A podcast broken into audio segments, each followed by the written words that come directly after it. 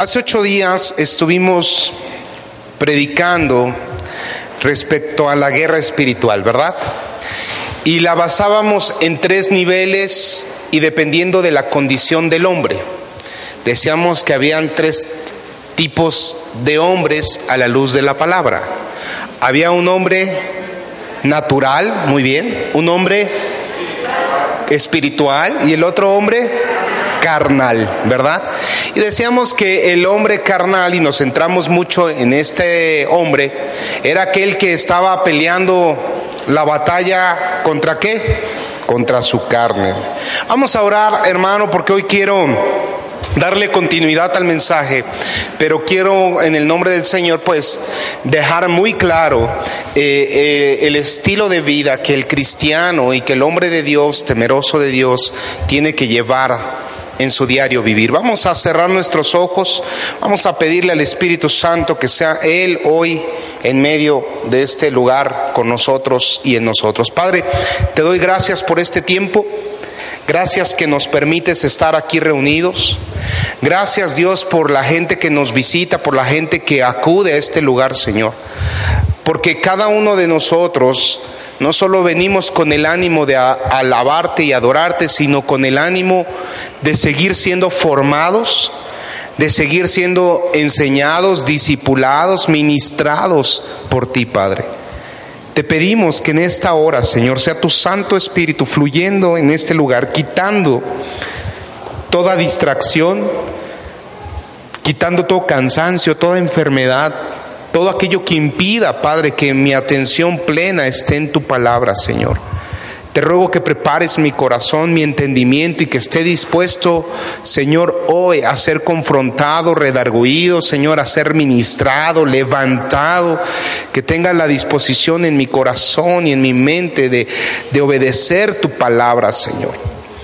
Te ruego, Dios, que cada persona que atravesó esta puerta, hoy no regrese igual, hoy no sea igual, Señor. Que cada parte de nosotros, en el nombre de Jesús, sea renovada, sea limpiada, Señor, y transformada para tu gloria. Bendícenos en este tiempo, Padre.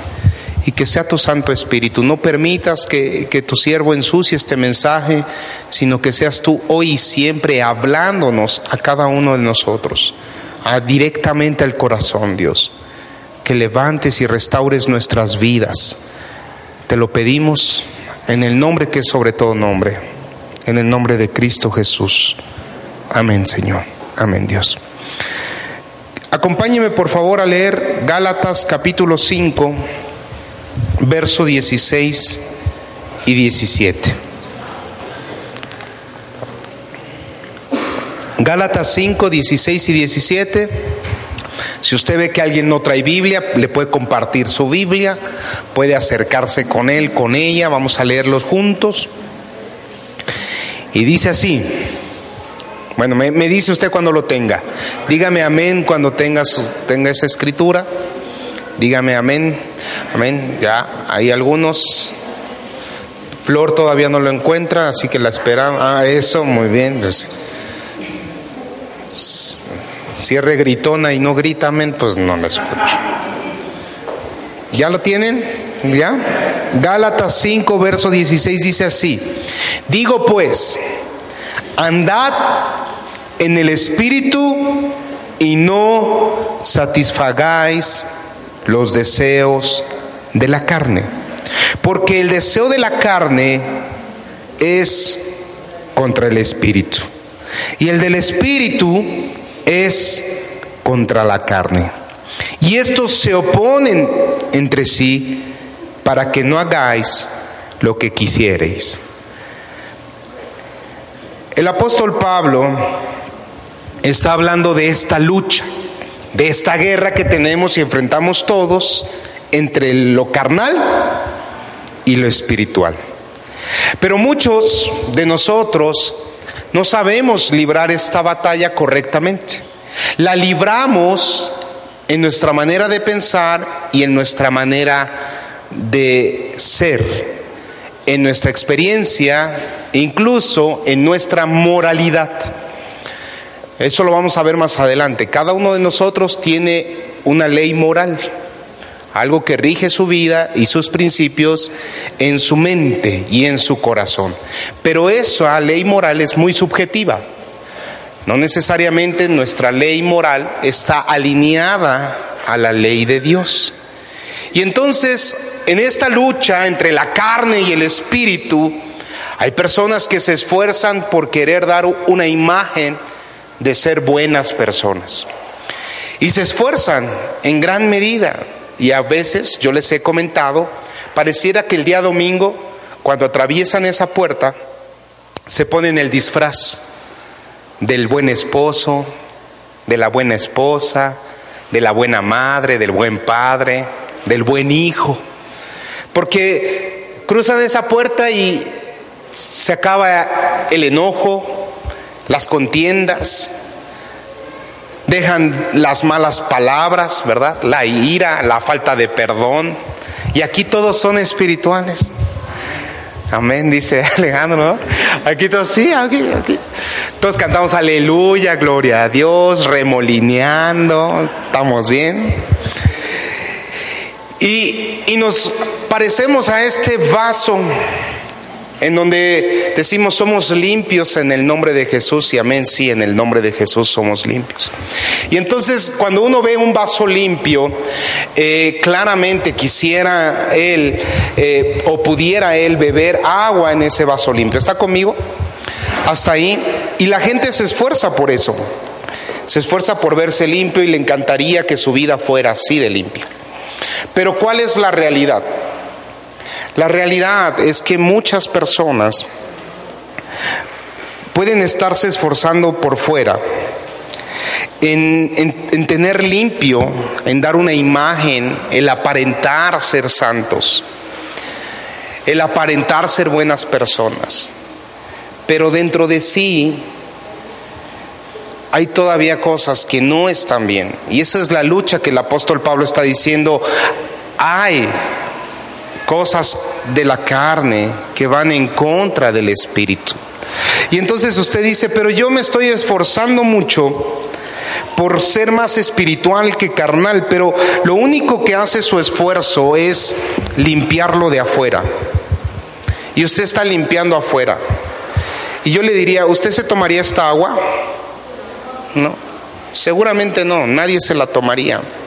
Porque ¿qué está sucio? ¿Está sucio lo de afuera o está sucio lo de adentro? Y yo le pregunto hoy a usted, Usted puede bañarse, tallarse bien el ombligo, las orejas, pintarse bonito los ojos, arreglarse el cabello, bajar de peso, puede arreglarse los dientes, puede enchularse, pero ¿de qué va a servir todo eso? ¿De qué sirve todo eso si cuando uno mira sus publicaciones de Facebook, cuando usted, cuando uno mira sus chistes que cuenta, cuando uno mira lo que ve en la televisión, cuando usted puede revisar su WhatsApp, cuando, cuando puede revisar cómo trata a su esposo, cómo trata a su esposa, cómo le habla a sus hijos, ¿para qué sirve estarse adornando por fuera cuando uno puede mirar sus pensamientos? Eh, de resentimiento, de falta de perdón, de rencor. ¿De qué sirve estarse esforzando tanto por fuera si por dentro seguimos sucios? Y esa es la guerra. Y eso es lo que nos hace distintos, hermano. Y es lo que el apóstol Pablo menciona y dice, hay muchas cosas que, ustedes hacen en la carne que van en contra del Espíritu y dice, no satisfagáis esos deseos. Ustedes tienen que limpiarse, no por fuera, sino por dentro. Y esa limpieza por dentro es la que cuesta mucho más trabajo sacar. A ver, voltea a ver al de al lado, ¿está sucio por dentro? Difícilmente lo va a poder ver, ¿no? A ver, abra la boca, dice Nita, a ver, yo le veo la caries, ¿no? Así, no, pero no puede ver usted su corazón. No puede ver sus pensamientos. Es más, yo me atrevería a decir que si usted mira los ojos a su esposo, a su esposa, usted ni siquiera puede adivinar lo que le está pensando o ella está pensando. O cuando mira los ojos a sus hijos. Puede convivir con esa persona, puede vivir y, estar la mayor parte del tiempo con ellos, pero aún así no sabemos lo que hay en dentro de su corazón. ¿Quién sabe eso? Dios. Dios y yo. Dios y yo. Pero entonces Dios, hermano, sabe nuestra realidad. Y qué triste es, es eh, andar por la vida pensando que también a Dios lo estamos engañando.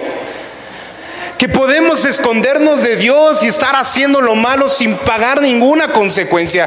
Qué triste es pensar que hay cristianos que eh, eh, en su razón existe el hecho de pensar que están engañando a Dios o que Dios no los mira. Como cuando Adán y Eva se quisieron esconder. Nos vemos ridículos pensando que Dios no está mirando nuestros corazones. Es ilusorio tratar de aparentar delante de Dios. ¿De qué sirve quedar bien con los hombres cuando estamos quedando mal delante del Señor? ¿De qué sirve que usted dance bien bonito si en su corazón hay amargura? ¿De qué sirve si hay falta de perdón? Si hay en su corazón enojo, contiendas. ¿De qué sirve? Yo le digo a los de alabanza, ¿de qué sirve que canten bonitos y solo son músicos? No hay adoración genuina. Dios busca adoradores en espíritu y en verdad.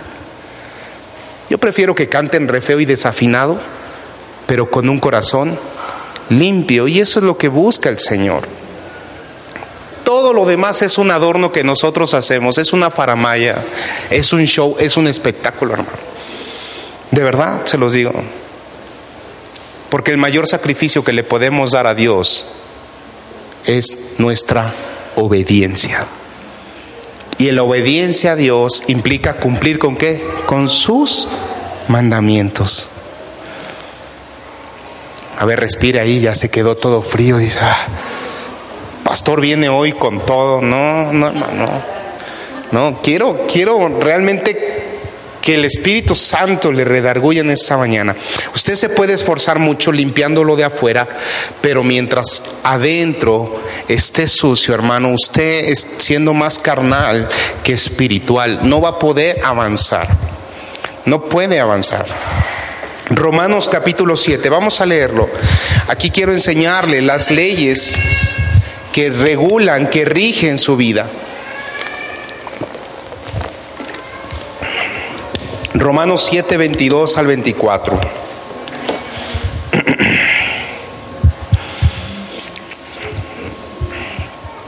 ¿Ya lo tiene? Muy bien. Quiero que lo lea con mucho detenimiento. Dice así, porque según el hombre interior me deleito en la ley de Dios, pero veo otra ley en mis miembros que se rebelan contra la ley de mi mente y que me lleva cautivo a la ley del pecado que está en mis miembros. Miserable de mí, ¿quién me librará de este cuerpo de muerte? ¿Quién está escribiendo esto? Pablo. ¿Quién lo está declarando? Pablo. No, no es un no cristiano.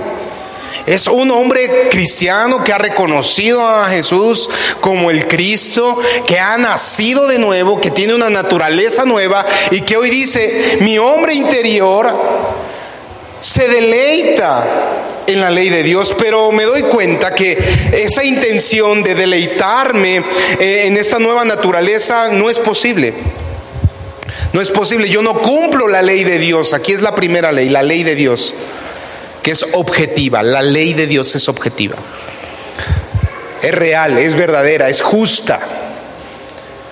Y dice, interiormente, en mi hombre interior, en ese que nació de nuevo, en donde Juan en el capítulo 3, cuando Jesús habla con Nicodemo, le dice el nacer de nuevo.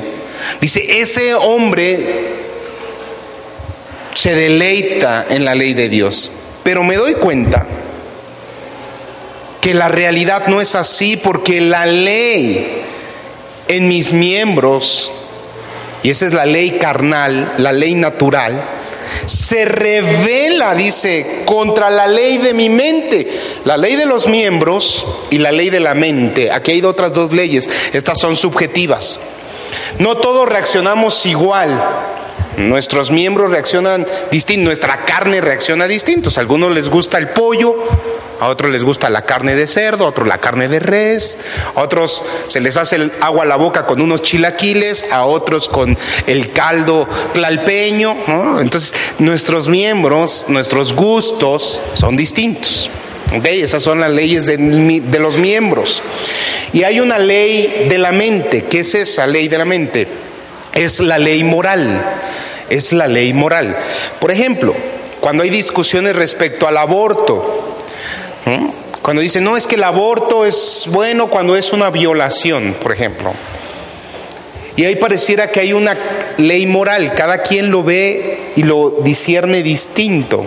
¿Me explico? ¿Estoy, ¿Estoy transmitiendo correctamente? Entonces, hay una ley en los miembros, en mi carne, que es subjetiva porque cada quien se rige con distintos gustos, con distintas atracciones, con distintas concupiscencias. No es la misma tentación que yo siento a la que usted siente. Tal vez para mí algunas cosas me atraen más que a usted tal vez no le atraerían. Y así, cada uno de nosotros tiene una ley en sus miembros. Y también hay una ley en la mente de cada uno de nosotros que es nuestra moralidad. De forma individual, cada uno de nosotros miramos el mundo distinto. Algunos, para lo que para mí es bueno, para otros puede ser malo y, viceversa. Eh, me estoy entendiendo, estas dos leyes son subjetivas. Pablo dice, mi hombre interior quiere obedecer la ley de Dios. Esa es objetiva, esa es, esa es única, esa es buena y es santa para todos. Luego hay otras dos leyes, dice, pero mi ley, la ley de los miembros, se revela contra incluso la ley de mi mente lo que me dice que es bueno y que es malo. Dice, y eso, estoy desmenuzando el versículo, dice, y que me lleva cautivo a la ley del pecado. Esa es la cuarta ley. Hay dos leyes objetivas y dos leyes subjetivas. La ley del pecado es la ley de la muerte, lo que desagrada a Dios lo que le agrada a Dios, lo que le desagrada a Dios. Y en medio está lo que me agrada a mí, lo que me desagrada a mí, lo que me gusta y lo que no me gusta. Entonces, Pablo lo que está diciendo, hay algo que quiere obedecer a Dios dentro de mí, mi hombre interior, el que nació de nuevo, el que se arrepintió, pero tengo otras cosas que me están dominando. Por un lado, mi mente, mi moralidad y por otro lado, mis miembros, mi carnalidad. Dice, y todo esto me atrapa y estoy hoy cautivo en la ley del pecado. Estoy separado, Dios, yo no puedo hacerlo solo. Miserable de mí. ¿Quién me va a librar de este cuerpo de muerte? La tradición romana hacía que el asesino, el que mataba a una persona como parte del castigo y de la sentencia, tenía que llevar sobre sus hombros, sobre su cuerpo, el cuerpo muerto de la víctima. El cuerpo muerto, imagínense ahí el muerto, el que huele feo, ahí el ya, el que está en estado de, ¿cómo se dice? Descomposición, ahí. Ese olor ahí lo tenía. Entonces Pablo usa esa referencia y dice, qué miserable, ¿quién me va a poder separar? Estoy muerto, voy, yo estoy muerto y no miserable de mí soy. Pareciera aquí que no hay salida. Y es por eso que el apóstol Pablo enfatiza, Romanos 7 usted lo puede leer y marca todo ese capítulo de la ley que rige nuestras vidas, que es la ley de la carne, que es la ley del pecado, que es la ley de nuestros miembros. Porque dice el apóstol Pablo, lo que no quiero hacer, eso hago. O sea, hay algo que se está revelando. Entonces, dile al de al lado, tú no puedes ser bueno, tú no puedes ser bueno por ti mismo. Nadie puede ser bueno por sí mismo. Por más que se esfuerce, por más que usted diga, voy a empeñar a ser bueno, no, no va a poder, hermano. Va a fracasar en su intento de ser bueno. Y usted dice, entonces, pastor, ¿de qué se trata? Si yo no puedo ser bueno, entonces ¿Qué tengo que hacer? La gente de allá afuera se considera buena, ¿sí o no? Hay gente que no se acerca a Dios dice, yo no necesito, yo soy bueno, yo no mato a nadie, yo no, en su moralidad, en su ley de la mente dice, yo soy bueno. No, hermano, usted nunca va a ser bueno por sí mismo, usted nunca va a lograr ser bueno en esa naturaleza y es donde empieza la lucha. Lo primero que quiero enfatizar, usted no puede ser bueno por usted mismo. Usted no puede ser bueno por sus buenos juicios. Su juicio no es sano, hermano. No es sano su juicio. Dile al de al lado, tu juicio no es sano. Por ti mismo no es sano. Así que cuando usted enjuicia algo, dúdelo mucho. No confíe, está durmiendo con el enemigo. No es sano su juicio, porque es su juicio. Y Pablo dice, esa ley está mal, eh, eh, en esa ley no puedo yo caminar, eh, en esta ley que, que, obedece a los miembros, que obedece mi mente, pues me lleva cautivo a la ley del pecado. Yo no puedo resolverlo, tengo que hacer algo y tengo que pedir auxilio externo. Y ahí es donde aparece cómo vencer la carne, cómo vencer la carne. Y lea conmigo, vamos a a tener esta nueva naturaleza. Romanos capítulo 8. Pablo no deja aquí, ahí termina el Romanos 7, pero luego, luego Pablo nos da la salida y nos dice cómo debemos nosotros luchar contra esa naturaleza, contra esa naturaleza pecaminosa, contra esa naturaleza que nos tiene encadenados, que, nos pone trabas. Eh, el apóstol Pablo aquí nos dice, ahora pues, Romanos 8, verso 1, ahora pues, ninguna condenación hay para los que están en Cristo Jesús. Los que andan, los que, perdón, los que no andan conforme a la carne, sino conforme al Espíritu. Porque la ley del Espíritu de vida en Cristo Jesús me ha librado de la ley del pecado y de la muerte. ¿Qué es lo que lo libra de la ley del pecado? La ley del Espíritu de vida. ¿Y qué es eso?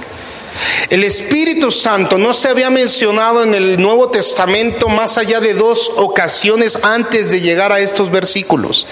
Y justo en este capítulo, en Romanos capítulo 8, es el eje central de la doctrina trinitaria, hermano. Es aquí donde se exalta el poder del Espíritu Santo y este digamos que es la joya de la corona, porque es aquí donde nos da el matiz el apóstol Pablo de decir de dónde proviene la victoria en nuestra vida espiritual.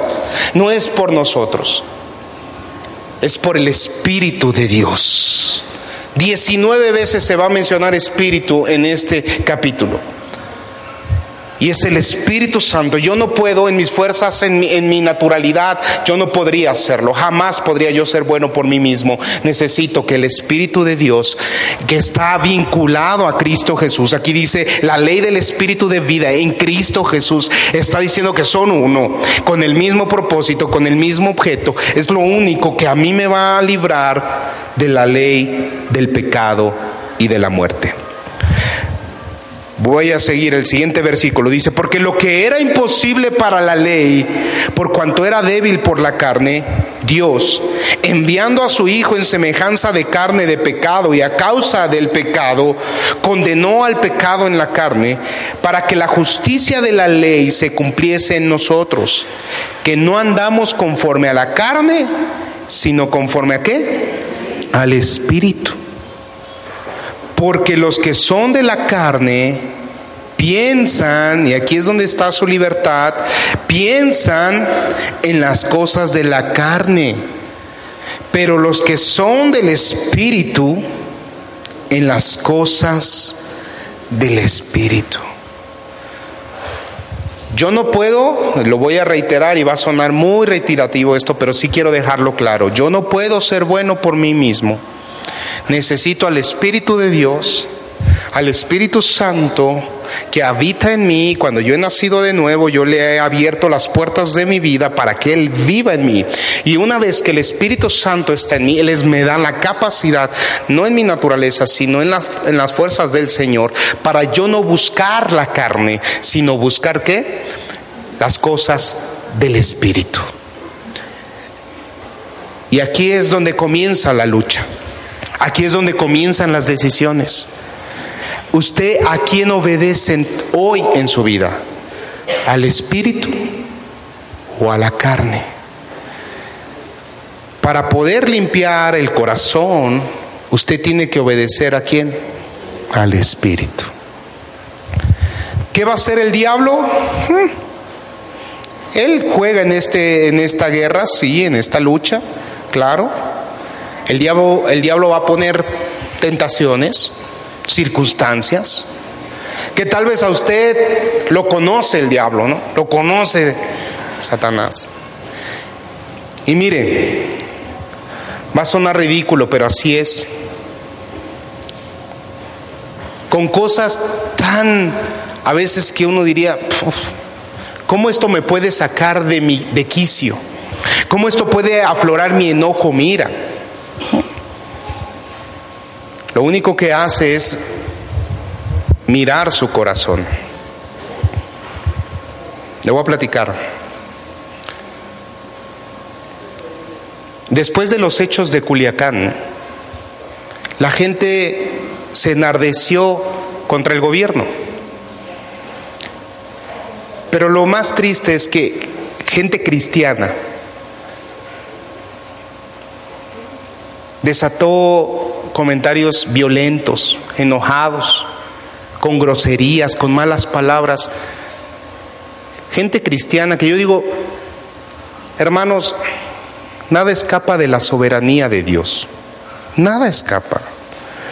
Aunque tuviéramos al peor presidente de la historia, nosotros no confiamos en un hombre. Nuestra confianza en quién está? En Dios, hermano. Y no nos guarda una persona, ¿quién nos guarda a nosotros? Dios. Pero el diablo pone circunstancias y usted se deja atrapar con su carnalidad, con sus pensamientos, con su moralidad y entonces le satisface los deseos de la carne y no los del espíritu. Y se deja llevar por el enojo, por la frustración, por la ira. Y lo, lo, vuelvo a reiterar, solo basta ver sus publicaciones en Facebook, en, WhatsApp, para saber qué tipo de cristiano es usted, hermano. Aquí se puede venir bien arregladita, bien arregladito y, y aparentar que usted es un santo. Pero el Señor está mirando su corazón y dice, ¿cómo es posible que te rijas bajo, esos, bajo esa ley? El diablo es astuto. Y en algún momento algunos hombres que su debilidad son las mujeres, ¿qué cree que va a pasar por delante de esos hombres todo el tiempo? Mujeres. Ya está el hombre cristiano, ¿verdad? Que ya con una naturaleza nueva, en teoría, con un nacer de nuevo, en teoría, pero que con su carnalidad, con su ley de miembros, con su moralidad, dice, bueno, pues por ver no pasa nada, ¿no? Y cuanta mujer se le cruza, mujer que hasta ya, está viendo así. Pues no está mal, ¿no? Ojo, esas cosas pasan porque esa es la vieja naturaleza que gobierna al hombre. Pero Atención, usted no piensa en las cosas de la carne, usted debe de pensar en las cosas de qué? Del Espíritu, hermano. Del Espíritu. Y tal vez usted en su moralidad dice, pero yo no estoy pensando en meterme con ella. no, ya faltará menos más. Solo estoy admirando su belleza, ¿no? Está satisfaciendo qué? Los deseos de su carne. Dígame qué de espiritual tiene ver a la mujer. Dígame un aspecto espiritual que tenga eso. De insultar al gobierno, dígame algo de espiritual de eso. Se lo digo a la luz de la palabra, hermano. ¿eh? No, no, no quiero ofender a nadie, quiero que el Señor trate en su corazón. Otros es la pornografía. Ahí están atrapados. Y el diablo es astuto. No, y no van a estar tus papás. Tienes la computadora tú solito, la televisión. Ahí está. Seducido. Y yo he tenido algunas discusiones con hermanos cristianos que me dicen, pastor, es que la masturbación es natural. Pobre joven, ni modo que se quede así, así, así.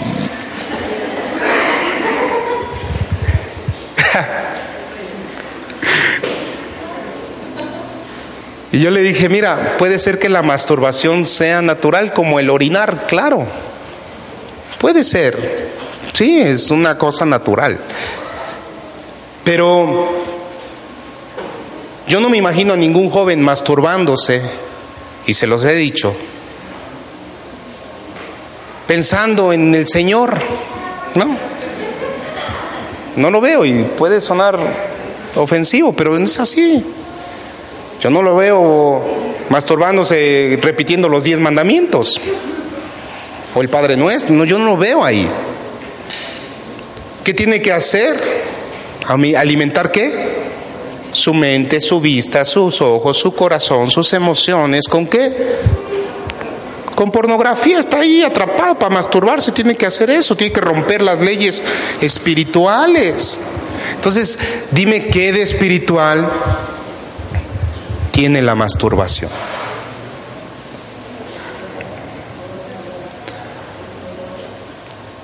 Y me voy más allá. La fornicación, el adulterio. Díganme qué espiritualidad hay en eso? No, hermano. Y es por eso que el apóstol Pablo dice, los que son de la carne piensan en las cosas de la carne. ¿Quiere medir su nivel espiritual? Aquí, aquí está el medidor todo lo que haga, todo lo que diga, todo lo que piense y todo lo que vaya a hacer, pregúntese, ¿qué de espiritual tiene esto? Incluso cuando esté ahí comadreando con sus amigas, con sus, con sus familiares y estén hablando de algo, eh, pregúntese, ¿esto tiene algo de espiritual? Porque están comiendo a media familia, a media vecindad, ahí está. No, y aquel, y fíjate que fulano de tal, y no, que aquel. Pregúntese ahí, respire y tiempo fuera, ¿qué de espiritual tiene esto?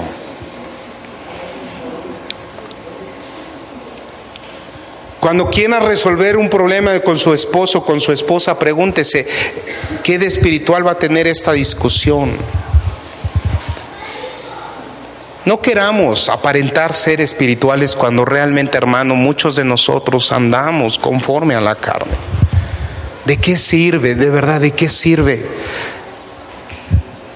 Seríamos como los payasos que se maquillan para salir al escenario y hacer reír a la gente. Así, así nos vemos delante del Señor como payasos, maquillándonos para tratar de darle una imagen cuando realmente nuestro corazón está sucio.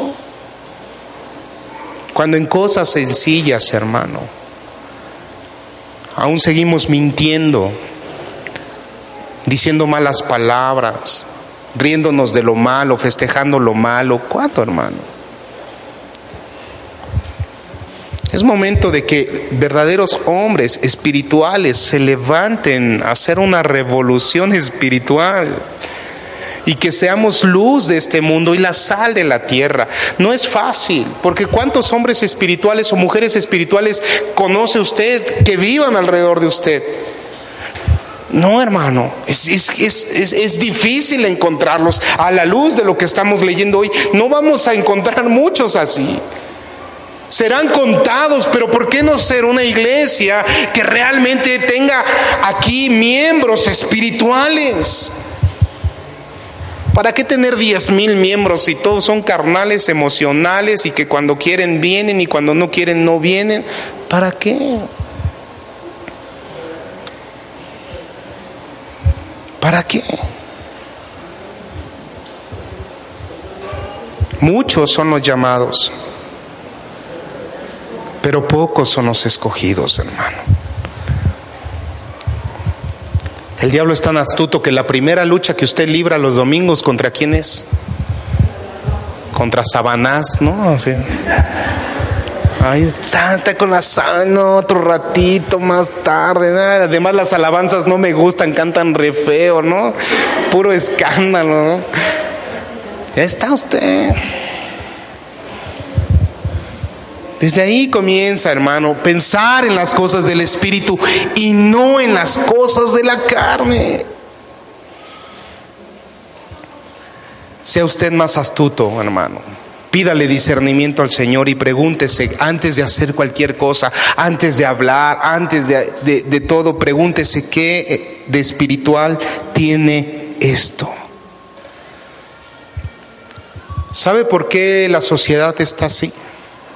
¿Por qué el mundo en general está así? No ha decaído a causa del diablo, ¿eh? No.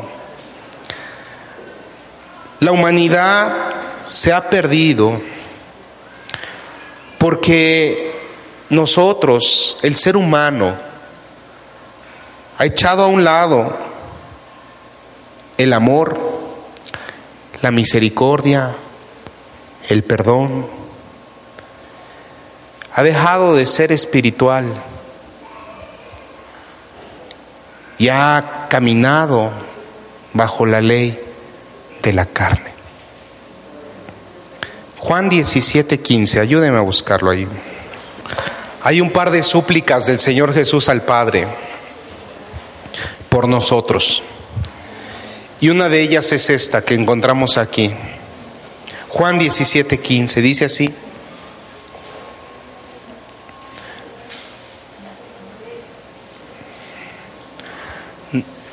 no ruego, y lo voy a leer una parte, dice, no ruego que los quites del mundo, sino que los guardes del mal. ¿Está conmigo ahí?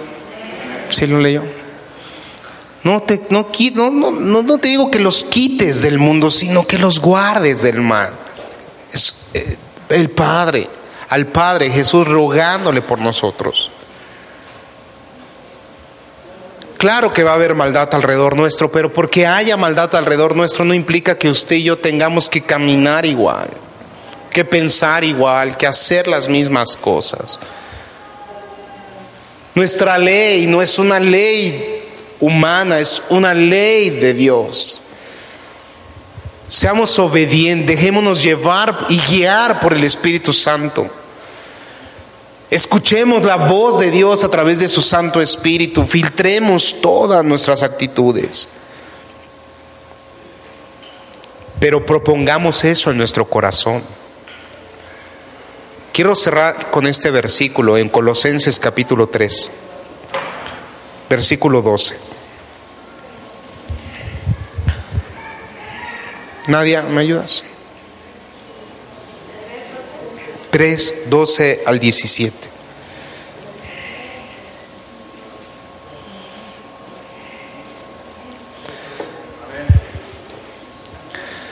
Cuando usted esté enojado, y le voy a dar un tip, hermano, hermana, cuando usted esté desquiciado porque algo le frustró en el trabajo, cuando usted esté aquí con su jefe atravesado en el hígado, el esposo, la esposa, los hijos, cuando las cosas no le estén saliendo bien con una persona, lea Colosenses 3:12.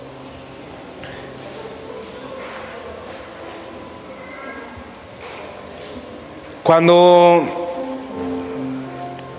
se sienta frustrado con el gobierno, lea Colosenses 3:12. Cuando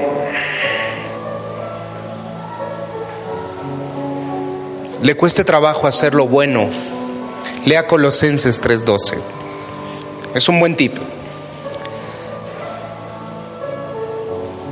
Dice así, Voy a leer hasta el 17 y, y, creo que ahí queda la enseñanza. Vestíos, pues, como escogidos de Dios, santos y amados, de entrañable misericordia, de benignidad, de humildad, de macedumbre, de paciencia, soportándoos unos a otros y perdonándoos unos a otros si alguno tuviera queja contra otro. De la manera que Cristo os perdonó, así también hacedlo vosotros. Y sobre todas estas cosas, vestíos de amor, que es el vínculo perfecto. Y la paz de Dios que gobierne en vuestros corazones, a la que asimismo fuisteis llamados en un solo cuerpo, y sed agradecidos. La palabra de Cristo more en abundancia en vosotros enseñándoos y exhortándoos unos a otros en toda sabiduría, cantando con gracia en vuestros corazones al Señor con salmos e himnos y cánticos espirituales. Y todo lo que hacéis, sea de palabra o de hecho, hacedlo todo en el nombre de del Señor Jesús, dando gracias a Dios Padre por medio de Él. ¿Cuál fue el verbo aquí que usted le resaltó más? Dice vestíos. Lo repite un par de veces, vestíos. Vestirse. ¿Quién va a hacer esa acción? Cada quien. cada quien, uno viste a los bebés, pero llega una edad en que ya los niños no se dejan vestir. Dicen, no, no, no, yo me he visto, mamá, yo me he visto, papá, yo me... Y ellos deciden qué ponerse. Y cuando están pequeños y se visten solos, ¿ha visto a los niños que se visten solos, pequeños? Se malvisten no se combinan bien, están todos ahí descuadrados, desfajados, mal, se ponen una calceta de una, otra de otra, los zapatos al revés, etcétera. ¿Le ha pasado? Bueno, así hay algunos cristianos pequeños que se tratan de vestir, pero están bien mal vestidos. Pero usted tiene que crecer y madurar, y cuando uno crece y madura ya hasta se fija, ¿verdad?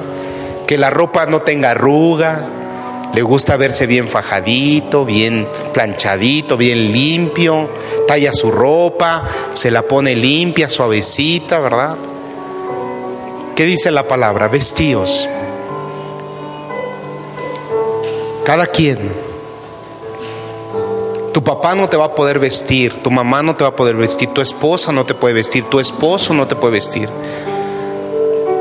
Esta es una decisión personal, es una acción que usted tiene que tomar. ¿Va a seguir bajo la ley del pecado? ¿O en el nombre del Señor y a través de su Santo Espíritu va usted a, vivir vestido, vestido de manera diferente, con el vínculo perfecto que es el amor? Venza la carne, hermano, limpie su corazón. Pero sobre todo, de verdad, manifiéstese como hijo de Dios. Sea hijo de Dios en todo lo que hace, en todo lo que piensa, en todo lo que publica, en público y en secreto. Sea hijo de Dios.